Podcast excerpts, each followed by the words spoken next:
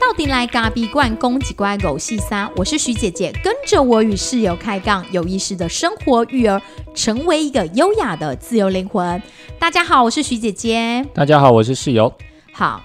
最近疫情期间，只要遇到爸爸或妈妈，就是你家里有小孩的，大家都呈现一种有点快崩溃的状态，都为什么说到底什么时候可以回学校？呃，对对对，没错，对，然后我我们觉得就说脑神，哎、不是脑神经，应该是神经科，不是神经科，是精神科。精神科。对，精神科应该之后会有密切的涌入病患，对，因为爸妈都有点快要崩溃了，这样。二十四小时跟小孩绑在一起，你都在干些什么？我、嗯呃打小孩不是啊，开玩笑， 照顾小孩。对，然哦我后们都在每天把屎把尿。每天就是要想办法，因为我们的小孩才幼儿园嘛，所以对他没有什么功课，也没有不需要线上教学，对就不用在线上上课了。对，对，所以我们等于就是想着陪伴他。那我记得那一天忽然宣布说从明天开始就不上课的时候，我去接他的时候，老师就是一人发了一卷图画纸，对差不多有一二十张的量，然后就是说开始每天就是让他们在家可以画画。那因为华乐福小孩他是不拿笔的，所以他们的那个画笔其实是蜡砖，蜡就砖一块一块很像小砖头这样子。对然后就让他们画，然后每天回来就开始画的很勤，两三两三张这样在画。对然后总不能一直画画嘛，总还是要想些别的事。对，然后我们就开始带他们爆米花，爆米花就很。方便嘛，啊对，然后捏蜜蜡啊。对，。捏蜜蜡，然后每天在打扫啊。然后搓那个湿毡，就把羊毛毡弄那个泡泡对水，然后让他在那边搓，也是一个方法。突然觉得我们快要可以变幼儿园 老师了。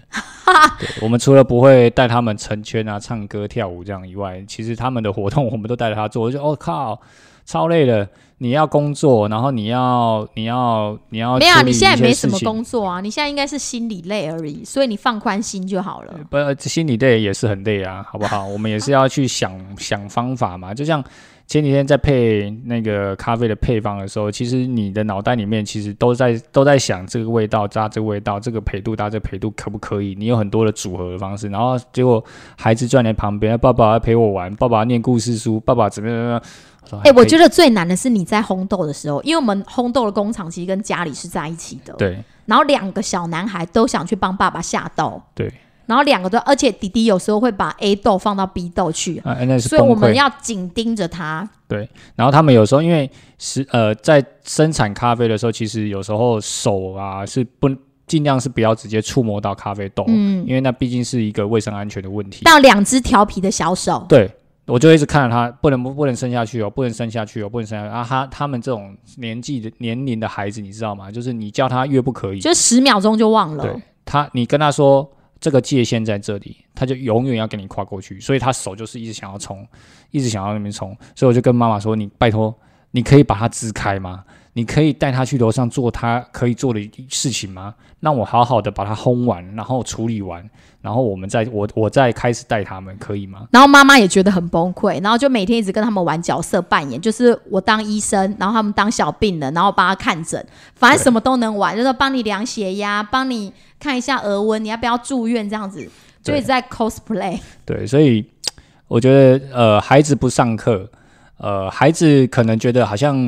不知道他们感觉的心情是怎么样，不知道是雀跃呢还是难过呢，我们无法得知。但是呢，对爸妈来说，我觉得是一个极大的考验，而且你觉得是一个觉得有点紧张，嗯，在梅亚诺，你就是明明自己还要很多手边很多事要做，你还同时你还得去想你要带他做什么事。反正每天就是真的没有在干嘛，但是又觉得很忙，没时间。对我很忙没时间，但是你问我在干嘛，我也不知道我在干好嘛像也没在干嘛，对，然后每天每天晚上洗完澡，就是想躺在床上耍废，什么都不想想，就哦，实在是太累了。我我们如果七八点把它弄碎之后，我跟你讲很累。我知道五点多我就觉得，就是看下午五六点我就觉得我好累，我好想即刻睡觉。可是等到我们七八点把它弄碎的时候，我忽然就觉得我生龙活虎，我觉得我鬼也进行动来哦。对啊，他最近很机车，因为他耳朵开刀，所以他就不能陪孩子睡觉嘛，就是有一个合理正当的理由，理不由能不能陪他孩们子已经睡跟爸觉。爸睡两个礼拜了，对，所以我就变成是那个陪睡的角色，所以我每天都比他晚一个小时下班，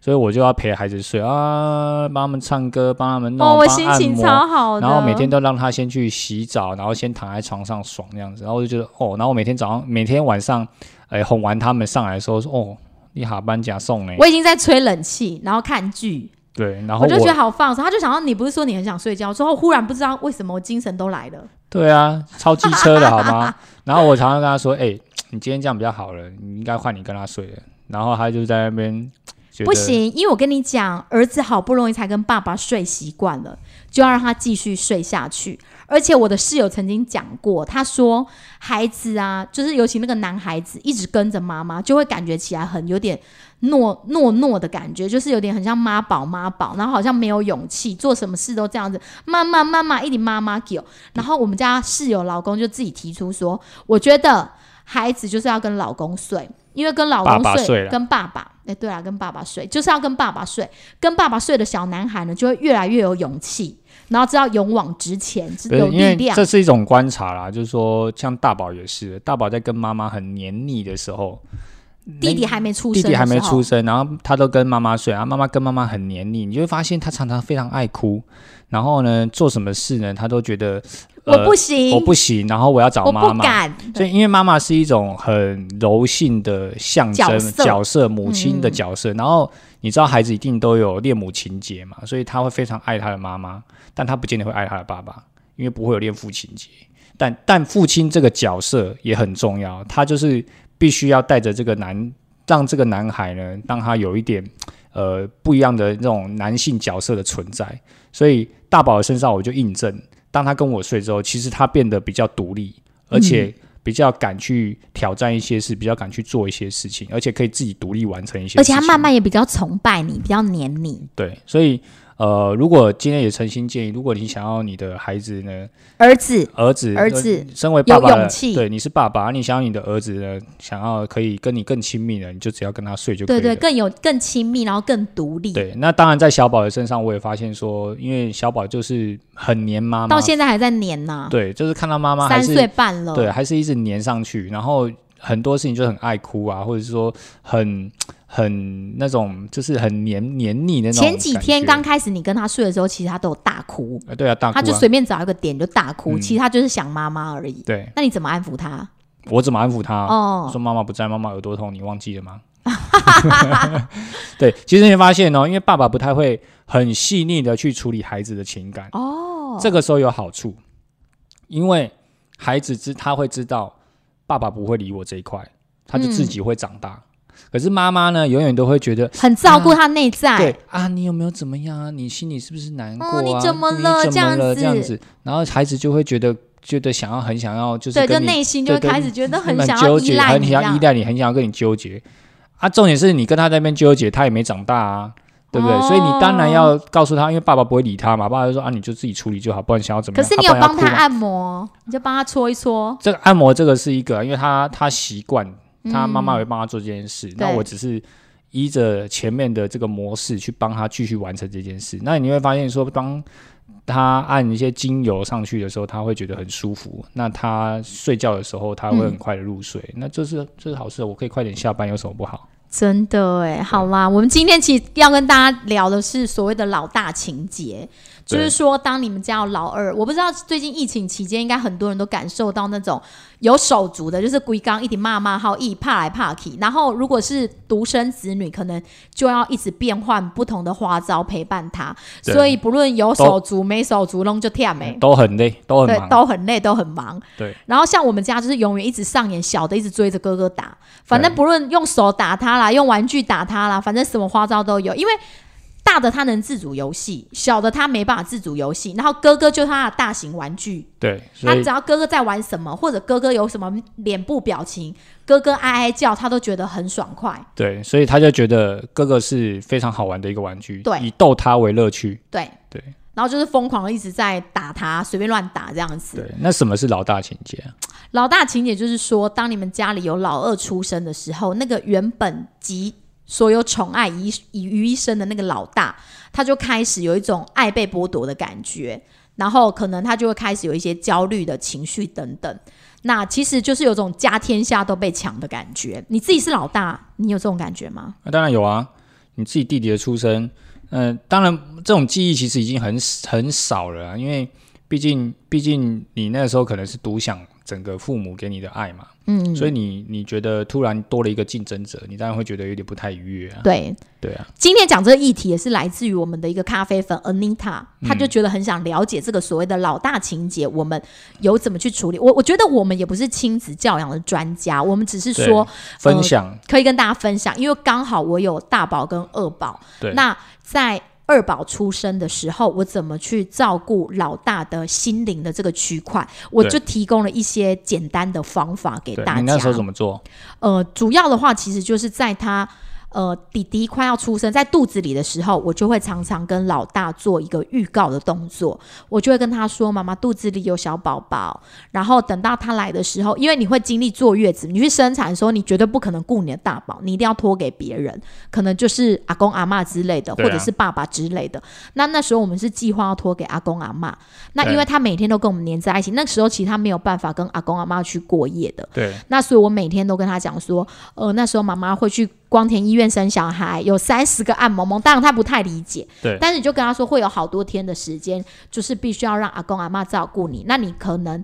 阿公阿妈会带你去哪里，让他先有心理建设，说阿公阿妈会带你去田里看咕咕鸡。然后就是阿公阿妈会照顾你，这个就大概是这个大概讲了半年有、哦，差不就是多从一直从预告到六呃五六个四五个月开始，有一点看到小对小腹的时候，他知道里面有弟对弟对的，对对对或者是有有下一个小手足的时候，我们就开始一直跟他讲，一直对。讲，然后但很有趣的是，他一开始还似懂非懂，对而且年纪还比较小，两岁对两左岁一多岁两岁八两两岁岁对左右而已，他通常都想说好好好，结果你知道等到越近的时候他就过开了始跟八你说九不个月，要啊，对，过了八九个月他也长大了，对他忽然就开始你快要生了，他就跟你翻口供说我不要，对啊，这这这这是他啊、很对，正然后我常心嘛里就很焦虑，一直跟我的室友说怎么办？他最近开始每天晚上都跟我说他不要去跟阿公阿妈睡，但是我就跟他说哈，其实还是要跟他继续讲，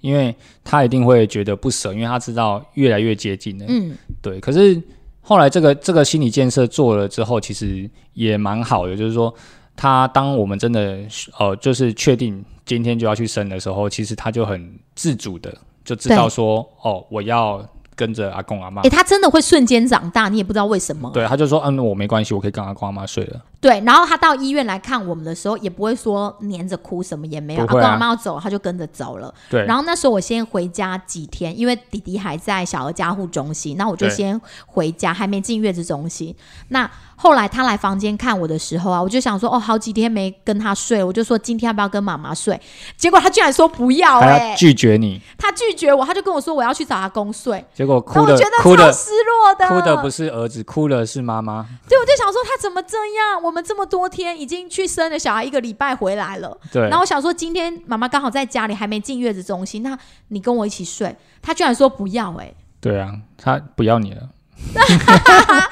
好了，对这就有点失落。但是有一件事情还蛮重要，就是说我们其实有准备礼物给哥哥，但是对不是以爸妈的名义送给对他，而是以弟弟的名义送给对他。就是说，我们从我们从这个这个他要出生前，我们就把这个礼物先准备好了。那我们没有就没有没有啦，其实你忘了，那是我月子中心的时候去，哦哎、不是在月子中心，就是我。出来的时候吧。对我出了，我生完好像还没一个礼拜，我们跑去市场买的对啊，对啊，对啊，骑摩托车对对没那事前就准备好了啦。是吗？对啊，我记得事前你我们去月子菜市中场买你的、月子欸，中心，你又没出，你还没去月子中心，就是那还没过去程月当子中中心的时候你没有啊，出门呐、啊。我我们偷偷背着我妈出门，你忘了？呃，那是你，那你我你一定要现在讲也可以啊。 对啊，所以反正就是这这种反的正这就是你把礼物准备好，啊对，，然后我们就用一个方式，这也是一个前一个一个资深家长给我们的建议，嗯就是说你一定要把这块处理好，所以对我们就用呃买了一个很像很像火车的火玩车火车火车轨道的玩具给他，对对对然后我们就跟他说，呃，这个是弟弟从。呃，星星殿堂上面就是带下带来，给你的带给见面礼带给你的见面礼，他嗯送给你的礼物，然后让他知道说，其实弟弟是很很爱他的爱他的，对对，然后就是让他送给他这样子。对然，后他结果当然那就个很高玩具我们拆开来给他玩的时候，跑两圈之后，那个火车就坏了。这对就是塑胶玩具实在有够烂的嗯，。所以不要买塑胶玩具。 对，对，然后就坏了。然后坏的时候，我们就跟哥哥说，呃，没关系，因为弟弟可能，因为我们家弟弟是低体重儿，我们就说，哦，可能弟弟弟弟他很轻，所以他背包背这个背包的时候不小心跌倒了，对所以火车就很快就坏坏掉掉了但是对没关系，这是弟弟的心意，坏掉了还是可以玩。对，所以他也玩很久啊，对玩了他也玩玩了玩了一一阵子。而且这个火车就跟他之间，就是变成弟弟跟他之间一个蛮重要的连接。对嗯，对。然后再来就是有一些绘本，你可以去找一些绘本，就是当有手足来的时候，你可以把这些绘本就是念给你的大宝听。对，啊所以当他们两个开始，因为他们毕竟他们也不是自愿说，我今天就是要你当我弟弟嘛，嗯我也不是今天一生下来你就是一定是我哥哥，所以他们从头到尾都不认识。那你要怎么去帮他们建立这个连结？所以父母这个时候的角色就很重要了。除了前面的见面礼，我们就是念的故事嘛，嗯，诶，说一些绘本给他听，增加他对于弟弟这个角色。诶，我现在有弟弟了，嗯那我应该扮演什么样的角色？我可以怎么样跟他互动？那毕毕竟弟弟还是婴儿嘛，所以他什么都不懂。然后后来慢慢的，我就开始会讲他们手足之间的故事。当然，这故事是我自己编的。那我那个故事大概的内容就是说，呃，就是有两个，一个叫做小恩，一个叫小浩，他们叫玉恩跟玉浩嘛。那我就把那个名字稍微改一下，又有一点像，就是他们在星星殿堂的时候，他们两个一起住在一个小房子里面，然后他们怎么样被天使选上了，然后第一个先去投胎，然后第二个再来投胎的这种故事。然后其实这个故事，我觉得对老大在那一阵子其实是蛮滋养的，因为他那时候已经三三四岁三了，岁多了，对三快四三岁岁多，他其实已经对于故事是蛮能够。理解可以进到他的嗯内在的，所以我就开始用这个星星殿堂手足的故事，这个是我自己编的，然后也有一些故事是属于就是针对有手足来了的故事，那你们也可以在网络上去做一些寻找。对啊，所以再来就是其实呃，因为孩子一开始都是跟着妈妈睡，嗯，那他也会很希望回到跟妈妈在哥一起。哥哥对哥那时候因为本来跟我对睡啊，但是弟弟一回来之后要喂母奶，然后对晚上哇哇哭，所以他就被拆开，对，哥所哥以就去跟爸爸对，睡。所以我他只能跟我睡。那这时候其实还是要有一点角色互换，嗯就是说我有时候也是父母之间要稍微轮流，让大宝去呃也可以跟着妈妈去睡一天，然后爸爸来陪小宝。那当然还是有喂母奶的时间，所以时间到了，他们可能也睡着了，那再换过来。嗯，对所以我们那时候的做法是这样子。对那因为那时候我们有发现哥哥开始其实他很像还是很需要母爱，因为毕竟他才是一个三，他三啊他岁两多岁了，两岁半当哥哥嘛，两岁八，对两岁八个月当哥哥，然后弟弟开始回来之后，他就是还没三岁，接近三岁，其实还是很需要妈妈的爱。然后那时候我就会陪他睡，但我睡前我会跟他讲，就是跟他说，因为弟弟他还很小，还要喂奶奶，所以妈妈会陪你睡。那讲故事给你听，等到你睡着了，妈妈就会再去给弟弟喂奶奶，爸爸会再回来陪你。这个东西都是先跟他预告，不要让他一早起来忽然觉得为什么妈妈变成了爸爸，那他又觉得晴天霹雳这样子。对，所以呃，这个预告其实对孩子来说也蛮重要的，让他让很清楚，让他知道说，呃，我还是爱着你的，然后我有一个很完整的时嗯间可以陪伴你。但是因为有一些呃，还是要喂母奶的关系，弟弟还是要吃奶奶，所以我们还是会离开。嗯对，这种预告性的东西对孩子来说，它是一个安全感的建立。那他不会说，哎、其实是不会让他觉得说，呃，今天是弟弟抢了我的妈妈，或是弟弟抢了我的爸爸这种对感觉。好、所以呃，一要处理大宝的这种那种就是这种情节的时候，就一定要很小心的去细腻的去照顾他这种心理的这一块。对，真的，因为小的总是长得比较可爱，而小宝宝一定是比大宝宝来的可爱嘛，这不用讲。所以小宝宝就是特别能得到大人的爱，所以其实你真的要很有意识，要多去抱抱那个大的，就是大的跟小的一起跑过来的时候，你一定要记得先抱住那个大的，然后小的先在旁边等。对啊，这时候其实其实这也也蛮有趣的，就是那时候在月子中心，其实那个护理师就有给你一些比较呃一些建议嘛，嗯就是说你同时有大小宝。那他那时候我记得他还跟你说了一句很重要的话，就是说其实你这时候不应该去看这么关注在小宝身上，小宝只要给他时间到吃奶，然后他有正常的一个作息跟状态，这样就可以了。你真正应该关心的是把大宝的状态给处理好，你应该去看着大宝，嗯而不是只是关注着小宝。那只要你把大宝处理好，小宝会自然的去跟着他，以后慢慢长大之后，他就会跟随他。对，所以我们常常跟大宝说，你是我跟爸爸的第一个宝贝，然后弟弟是第二个宝贝，让他觉得哦，就是我们他还是永远就是我们的第一个宝贝，这是不会变的。对然后啊再来，其实就是当小宝回来的时候，大宝其实也会想要去帮忙照顾。对然后有一些爸妈或是阿公阿妈可能会流于很紧张，就觉得怕他没塞把崩小欸 baby 对，可能就是怕手不干净啦，或太不能控制力道，所以就会常常。大的只要去摸小的，就会大惊小怪，或者是那种觉得哎、哎不可以，然后就对反而让大的会觉得很挫败。诶、那我觉得那是一种觉得你现在是觉得我不能摸它吗？嗯对，那它是有多宝贝吗？那我以前不是你的宝贝吗？就产生竞争心理。嗯，那当他产生竞争心理，他就觉得这个外来者，这个突然加入我们家的外来者，他是敌人。那所以当是他大人造成的这种敌意。对小朋友怎么会有敌意？他不会有敌意啊，一定是大人在无形中的一些说话、言语或氛围造成他有敌意。这时候他就会开始，你看有不常常会有人听说，哎、那个大宝会偷打小的，大的会偷打小的。那为什么会偷打小的？一定是这个环境或者是这个氛围造成他有一些些受伤或者是一些不舒服的状态，他才会呃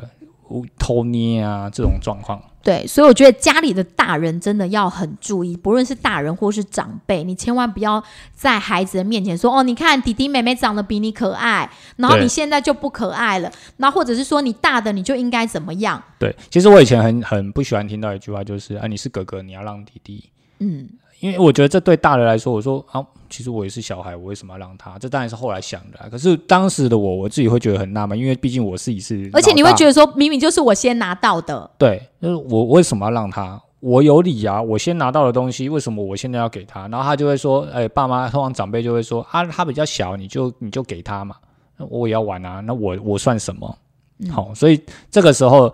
偶尔这种竞争比较的心理，千万不要去呃觉得说一定要给小的，小的不一定都是对的。小的通常啦，老二他的竞争性很强，因为他一出生之后就有一个大的在那边分割了爸妈的爱，所以我觉得老二的特质通常都是竞争性很强，他很会。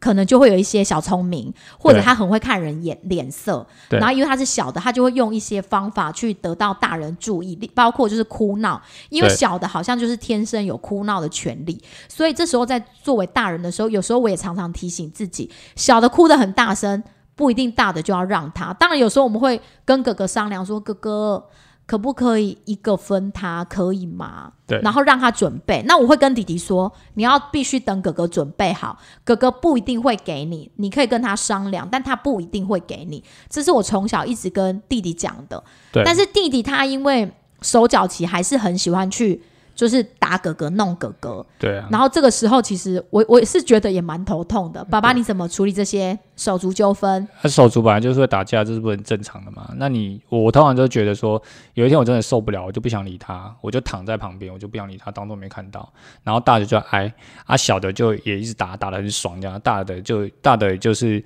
呃就是逃啊，然后跑啊，然后可能阻止他，然后就怎么样？但但是你会发现，大的在挨的时候，其实他是在讨救兵。嗯，那他如果一直来跟我一讨救兵，他就没办法独立去完成跟弟弟的和解或跟弟弟去处理这种冲突的事情。所以我后来就选择我不理他，然后我也不讲话，但是我关注他们有没有做一些危，就是听一下有没有做危险有的没事，有老皮灰啊什么哎的？对对对。可是后来你发现，过了一分钟之后，他们又开始讲话了，他们又继续讨论出他们自己可以相处的模式。嗯嗯，那反而不理他，反而有更有结果。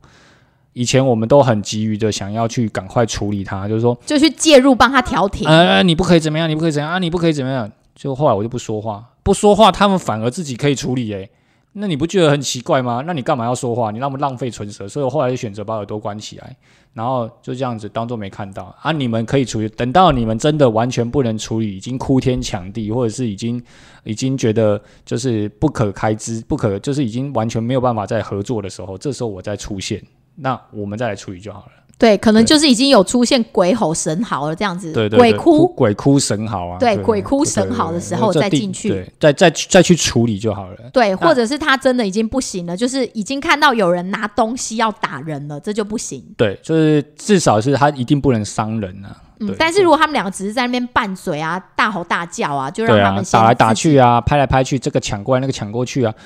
那你就让他抢啊。对他不是很正常，一定会抢的吗？其实这个这个倒是也是真的是啦，就是我觉得不要太快的去介入他们的纷争。对啊有时候每次觉得太快介入之后，都是爸妈搞得自己很精疲力尽，你每因为你每天有处理不完这些事，真的处理不完呢、就是从早到晚，然后你一直介入，然后你自己最后，其实我跟你讲，最后生气的就是我自己，对啊，你自己在那边气得要死，我他自己们觉气得得要死。我说你们两个到底要怎样？对，结果跟你讲，下一秒钟他们两个又开始讲话，然后又很好，然后你就觉得我为什么要生气？对，对所以没有必要。哎，所以这防疫在家这种事真的层层出不穷。啊，真的超多人，每个爸妈来分享说啊，几家一直差，啊一直玩 gay，然后这个斗那个，这个斗那个，然后每天都一直大概几百几百回的上下吵，这是很对正常的。哦，所以这个也是提供给大家建议啦。我最后的方式是，只要他不伤人，你去吵，那我把我耳朵关起来，嗯，你不能处理再来找我。那通常这种情况会慢慢的，他们可以找到自己的模式，那就很好了。你会发现他可以安静个二三十分钟、哎，哇，太开心了。真对的，呃，当小的出现的时候，大的通常一定会有一些心理的不平衡，他可能会有退化的行为。对，一定会有退化的行为。我觉得然后这是每一个每一个爸妈应该都会发现，当你家里有二宝、三宝出现的时候，大的孩子开始会出现一些行为的退化，例如他就是想学小 baby 一样喝奶奶，或者学小 baby 一样哭哭。对，所以这个时候其实他的一个心理需求其实很简单，他只是觉得哦、为什么他哭的时候会得到你的关爱？或那者是他也说想用这个方法他也想用这个方索法爱，对，来跟你索爱然。后这时候你可能就会说：“你那么你已经那么大了，你不可以这样子。”对我们那曾经也犯过这个错、对哦。，那后来慢慢发现说，其实不是，他是在释放出一些讯息，他需要爱的讯息。嗯，对，所以这个时候如果你没有解读到的话，你没有解读到的你可话能就会那时候像我，我印象蛮深刻，我们那时候就会说。哥哥，你不能这样哦！你这样没有长大，不能上小一哦，因为他今年要上小一。然后那对时候对大班的时候又会出现退化，那个退刚大化其班实的时候，对那个退化其实不是说他过了之后就没有了，他可能对是一阵子又会出现，因为当对他觉得不平衡的时候，对或要索爱的时候，他又会再出现退化的行为。对，然后那时候其实我们就是有时候被他们搞得很烦，就会开始有点像是半恐吓哥哥，就说你这样不长大哦，你这样就不能上小一了。对我觉得这样子其实是蛮不好的。对，所以我们后来都会不尽量不要这样跟他说啦，因为我觉得这样说其实也是一个威胁，威胁啦，对就恐吓威胁的方式，所以我们都会尽量的去委婉的，然后去告诉他，然后我们知道说他其实现在正在需要我们关心他。那那那一个阵子，我们就会特别把注意力去放在他身上，看他需要什么，对然然后后多给他。开始会跟哥哥说，因为有时候弟弟真的是太顽皮了，我们就会跟哥哥讲说，哥哥，我们要一起帮助弟弟长大，因为弟弟他还小，但是我们希望他像你一样懂事，然后一样很会工作，所以我们一起来帮助弟弟长大好吗？对啊，所以哥哥哥哥现在其实也嗯，现在因为快要进小一了嘛，所以我是觉得他蛮稳定的。那当然有时候还是会出现这样的状况啊。哎、那不我稳定的时候就是那个小的一直在弄他，这这这这是一定的，这没办法，小的就是这样。一一个带一个带他一个的时候，就觉得他很稳定，很好带。对，小的你独立带他，其实他也很好带啊，哎嗯他也不会很难带。但是就是很奇怪，他两个碰在一起的时候，你就觉得很纳闷，为什么就是一定要这么吵竞？争啊，对就是两个永远都在竞争，对啊、所以人家说生三个才会平衡。哦，千万不要，我们能说生两个已经是不错 我了们。蛮鼓励人家生三个，对，但我们但只是我能们只基于会我生两们个。的所有的种种的考量，啊我对们觉得只有两个。哎，这种疫情期间啊，我们这样被小孩乱，有时候脑海里都会飘过那种觉得，哎，现在如果没有小孩的人，两个人在家里防疫好像也挺好的，想追剧就追剧，饭呢就是够吃就好了，也不用担心要养小孩的问题，对不对？这这是另外一个面向嘛，你承担不同的责任嘛，你不能说你现在你现在有了两个小孩，你跟人家说其实把两个小孩塞回去其实也很好，不可我能、啊、觉得呢，我想我们只能安慰自己说，我们就是因为更有这个能力，所以我们有这样的责任跟义务要去教养人类的下一代。哦，OK，人类 OK，好，好人我类们的为了下一繁代衍这个下一代，所以我们必须要把对它带好，把它教养好。不然你看，一个流行疾病来了，或者一个病毒来了，大家就开始人类就相当的一直在减少数量，对啊，所以培育下一代还是需要的嘛。需要啊，当然 OK 需要啊。对然后后来就是还有一个部分就是，你要记得永远都要让大的先。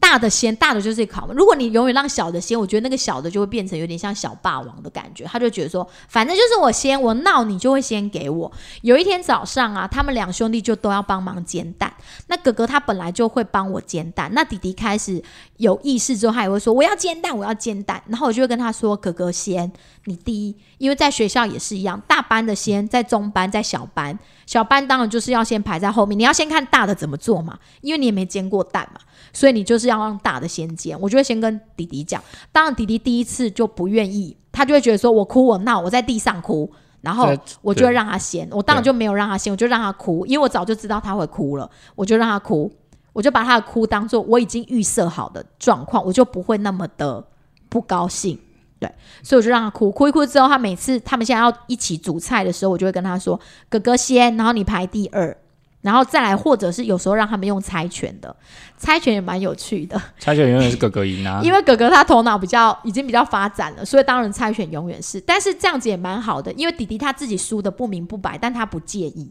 对，对，当他不介意就没有什么关系。所以有的时候啊，让那个大的稍微有一点点的小小的甜头，其实是蛮好的。我自己觉得啦，就是你对自己在照顾的时候，因为有时候你难免会忽略掉大的，所以有时候我觉得在。弟弟的认知还没有发现的时候，就像切东西的时候，哥哥可能会小声地跟我说：“妈妈，可以给我大一点点吗？”然后我就会跟哥哥说：“好。”其实就是大一点点，真的一点点而已。对啊，然后弟满足他了。对，然后他就会嗯觉得感觉有被重视对到啊，。这种东西有点像菜椒啊，菜椒不管它摆好边啊，它板白啊，对不对？所以你那学长当然是优先嘛，所以大的优先，那大的就会更有责任去带、去去做好。那小的就是跟在后面啊，你不会，你什么都不会，你就是先干嘛？其实小的很多有一些心理，他只是想要去跟他做一个竞争，嗯，但他不见得真的要做这件事。如果真的大的让他，他也不见得要做。所以他只是在那个当下，他觉得我需要你重视我，我先对。可是这个时候，有时候就是家庭的次序跟你那个节奏，你要抓清楚，谁先就是谁先，你不能乱了阵脚，乱了阵脚就是最后就是乱你自己而已。就是你你开始发现有时候这个先，然后有时候那个先，然后他们两个就开始讲的不公平，然后每天就一直吵。对其实最最鲜明的例子就是我们在车上的时候，有时候我们会放《从前从前》童话阿姨，童话阿姨对最近 podcast 很红，因为对小孩都在家。对如，果你小孩在家很无聊，也可以放一下《从前从就前》是一个童话童话阿姨。故事的 Podcast，那那个对阿姨讲的对故事对蛮好然后当听的然大大宝小宝就会开始去选故事就会说我要听嗯 A，然后另外一个就说他要听 B，然后两个就会在那边吵。这个时候我们就会先关掉，对就说请你们两个都准备好。对那你们用猜拳的形式决定嘛？那对决定完之后就是谁的先听，对然后听完 A 的才有听 B 的对，然后可能听完一轮之后，我们就说再来就是自由播放，不再选。但你这个界限一旦打破了，就是 A 一个选一个又选，然后这个选完又换那个选，然后他们两个永远就吵不停，对，所每以一个像就一直我先这个我很有先趣，就是当他开始实行次序感的时候，就是比方说我们就用猜拳，那哥哥就知道说他每次猜都会赢，嗯所以他就会猜，然后每次都哥哥先。那像今天我就会，今天我就故意，我就觉得，因为其实有时候哥哥都是他知道弟弟都会出什么，所以他就故意出，弟弟永远会出布，对然后他就出剪对刀，，然后他就输嘛，好、然后所以他就会赢嘛，所以哥哥就会先听到他要听的，嗯然后再来换弟弟。那我觉得每一次都是哥哥赢，我觉得这样也不太对，嗯所以我就说，哥哥，你每次都赢，你可不可以下次换弟弟先啊？因为你反正你都会猜赢嘛，那我们就让哥哥想，也不对，不勉我强不勉他强你。对，然后后来哥哥就说：“好啊，也可以啊。那既然弟弟都出布，下次我就出石头，我故意输给他，那这样他就可以先啊。”嗯，哎，我觉得哥哥这样的想法也蛮对的，就是说让他既一样是透过猜拳的方式，但是他让弟弟赢了。那让弟弟觉得说，呃我其实是赢了这个这个这个剪刀石头布，所以我可以先听。嗯哎，这样子就是他们自己的次序感，他们就建立了嘛，就是说他们的顺序是由猜拳来决定谁要先听这个 p a c k a g e 对啊，所以这个这也无形中也是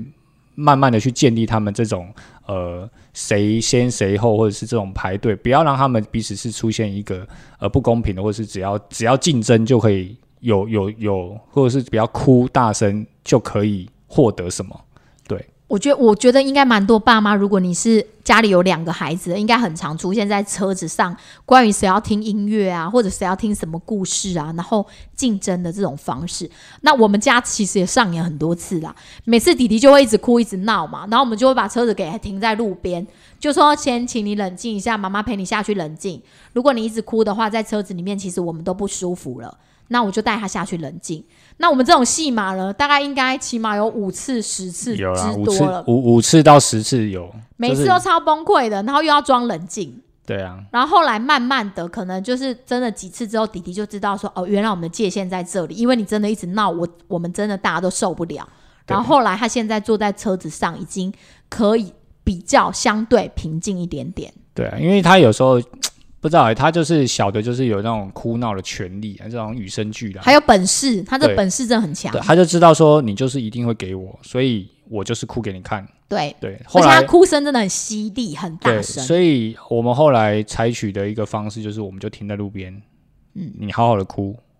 哭哭多久都没有关系，我们等你，等你哭完，你决定好了，你准备好了，那我们再上车。对，对，所以这个也是一种方式啊，就是说，嗯，让他知道说我们的界限，在车内是不可以乱闹的，然后你要什么是有先后顺序要排队的，对，对因为之前他还他那时候还比较小，就是连你把音乐关掉，就是不让他听这件事，也没有办法制止他哭，嗯所以我们只好先用下车的方式让他冷静。那后来现在呢，他已经可以到，就是有一点点进步到说，哦，我们就是如果你哭闹的话，我们就把我们的故事先暂停，对，那让你先哭，然后你哭完了，那嗯我们再。确定你已经准备好了，我们才开始。对，现在稍微可以沟通了。